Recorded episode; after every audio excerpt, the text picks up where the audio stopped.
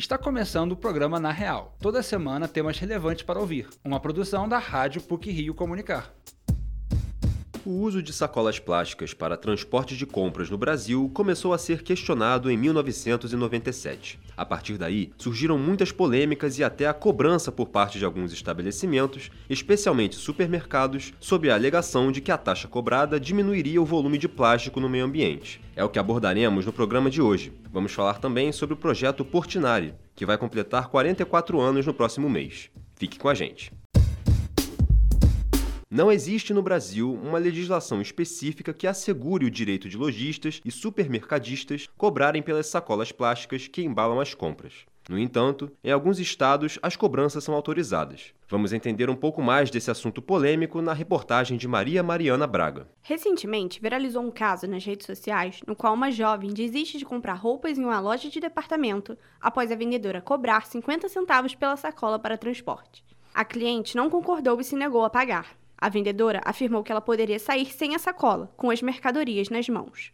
Nem sempre sacolas para transporte de compras foi cobrada no Brasil. Em 1979, 80% dos mercados na Europa já haviam adquirido o uso das sacolas de plástico no lugar das de papel e tecido. Em 1982, elas chegaram aos Estados Unidos como uma opção mais barata. O plástico foi adotado com a promessa de ajudar o meio ambiente, uma vez que poderia ser reutilizado. O uso das sacolas plásticas começou a ser questionado por ambientalistas em 1997, depois que o marinheiro e pesquisador Charles Moore encontrou a grande ilha de lixo do Pacífico. Entre os materiais encontrados havia uma significativa quantidade de plástico. Cinco anos depois, Bangladesh foi o primeiro país a proibir o uso de sacolas plásticas finas. A cobrança de sacolas plásticas em estabelecimentos começou a ser defendida pelo argumento de que a cobrança diminuiria o uso. As sacolas cobradas em território brasileiro devem, por lei, ser confeccionadas com pelo menos 51% de materiais com fontes renováveis. Como relata o professor do Departamento de Administração da PUC Rio, Marcos Caiado.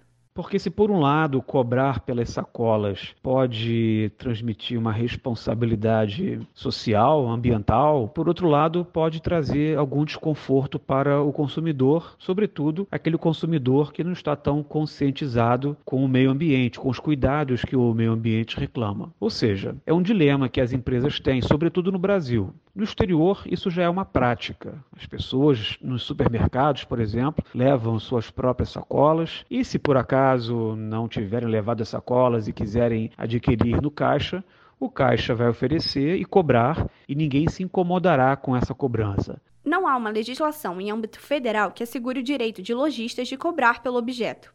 Porém, em alguns estados e municípios, as cobranças são autorizadas, mas o valor não deve ser o suficiente para dar lucro aos estabelecimentos como explica o professor de Direito Civil da PUC-Rio, Vitor Almeida. As lojas, elas têm obrigação de fornecer uma sacola de forma gratuita para que os consumidores possam levar os seus produtos, os produtos adquiridos na loja, salvo quando a lei estadual ou lei municipal que permita a cobrança de sacolas, como no caso de supermercados em alguns locais do país. E mesmo assim, essas leis devem ter o cuidado de não prejudicar o consumidor. Essa cobrança, portanto, somente pode ser feita com base no preço de custo, incluindo os impostos, e não pode ser uma forma, né, de mais uma forma do fornecedor lucrar na sociedade de consumo. Para denunciar crimes contra o consumidor, deve-se encaminhar um e-mail para o PROCON de cada estado ou município, ou telefonar. Os números variam de região para região e podem ser consultados no site do PROCON desejado. Mas também os clientes que se sentirem vítimas de cobranças indevidas podem buscar por seus direitos por meio da Secretaria Nacional do Consumidor, pelo telefone 061 2025 3112. Maria Mariana Braga, para o Na Real. O único filho do pintor e poeta Cândido Portinari ministrou uma aula inaugural na PUC-Rio. João Cândido Portinari é responsável por reunir e divulgar a obra do pai. O repórter Danilo Akel esteve no evento e conversou com João Cândido. Quem era Cândido Portinari? Tudo que é frágil e pobre se parece comigo.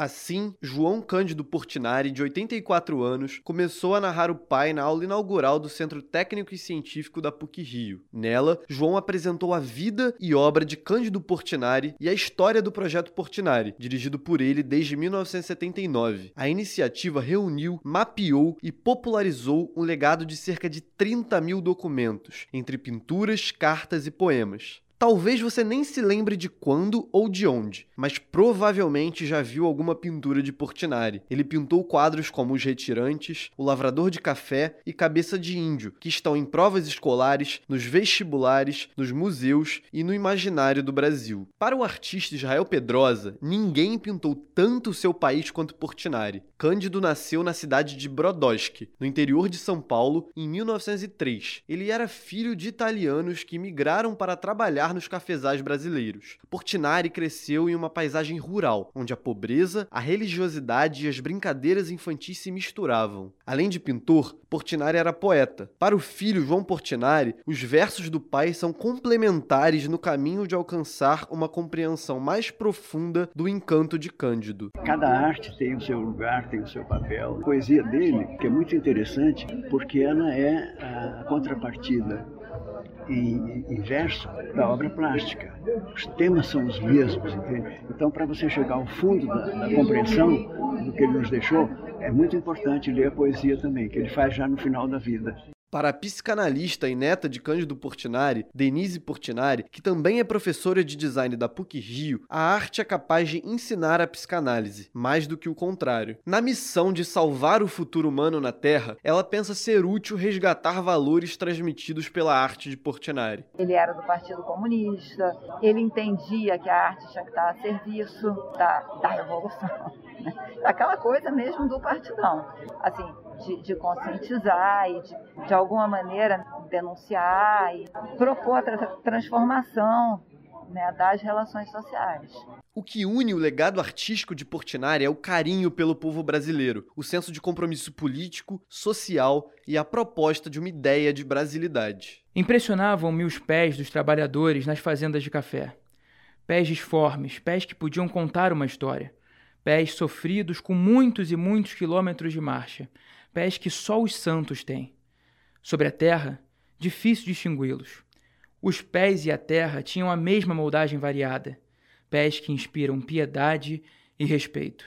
João Cândido Portinari vê uma pobreza de significado no mundo de hoje. Por meio do Núcleo de Arte, Educação e Inclusão Social, o projeto Portinari transmite aos jovens ideais presentes na obra do pintor, como paz, justiça social, fraternidade e respeito à vida. E a criança, ela tem uma percepção com relação à imagem que às vezes nem o adulto tem. Eu, eu vi crianças fazerem observações assim incríveis né, sobre as obras de arte. Então você junta a aptidão que a criança tem de receber esses valores através de imagens, também de textos, é claro, né, com o nosso desejo de levar a elas esses valores para que elas, isso possa uh, incentivá-las a uma reflexão sobre a vida, sobre o mundo, sobre o Brasil. Os painéis Guerra e Paz, doados pelo governo brasileiro à sede da ONU em 1956, vão ser em breve levados para a Itália e China pelo projeto Portinari. A equipe também desenvolve um aplicativo que transforma selfies em pinturas. Elas vão ser feitas por uma inteligência artificial com base nos cerca de 600 retratos pintados por Portinari nada mais resistiu à mão pintora de olhos azuis, nem mesmo a morte. Como escreveu Carlos Drummond de Andrade, a morte sorrateiramente se ia aproximando do pintor no simples espremer de um tubo de tinta. Cândido Portinari morreu aos 58 anos em 1962, envenenado pelo chumbo presente nas tintas. Pela pintura e pela poesia, Portinari viveu, deu vida à luta, à alegria do povo brasileiro, à memória da infância e ao sonho de um amanhã melhor. Danilo Akel com participação de Henrique Silva para o Na Real.